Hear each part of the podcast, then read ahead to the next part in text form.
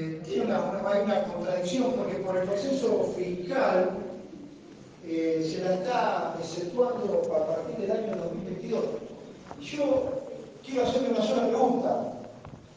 ¿Por qué estamos adelantando esta excepción cuatro años antes?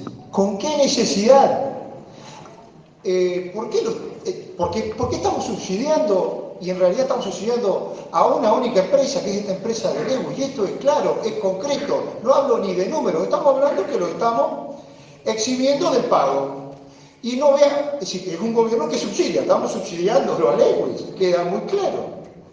Eh, que por otro lado ya están percibiendo eh, por esta generación de energía eh, una cifra mucho más importante.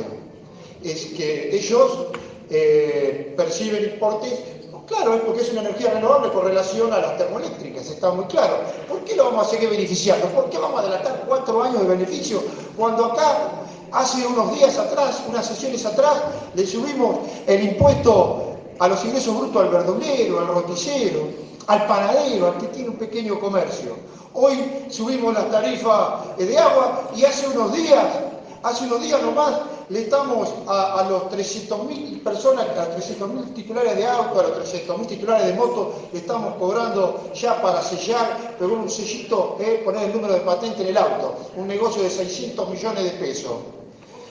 Así que en este caso yo voy a adelantar un voto negativo, estoy claramente convencido que esto está destinado únicamente a beneficiar a una sola empresa, a una sola persona que se llama Joseph Lewis.